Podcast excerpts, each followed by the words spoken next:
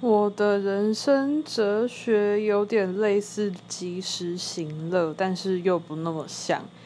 我觉得全世界都在为难你的情况下，你何苦为难你自己？就是要对自己好一点呐！你想做啥就做啥，别人让你不开心了，就不要回应他了，就是就不要待在那个让你不开心的地方了，想办法让自己开心。呀。然后，即使全世界都在为难我，即使全世界都在为难你，你也不要去当那个为难别人的人，要当个善善良的人，选择善良，而不是。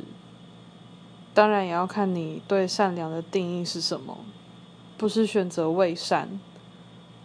嗯，这东西非常值得思考。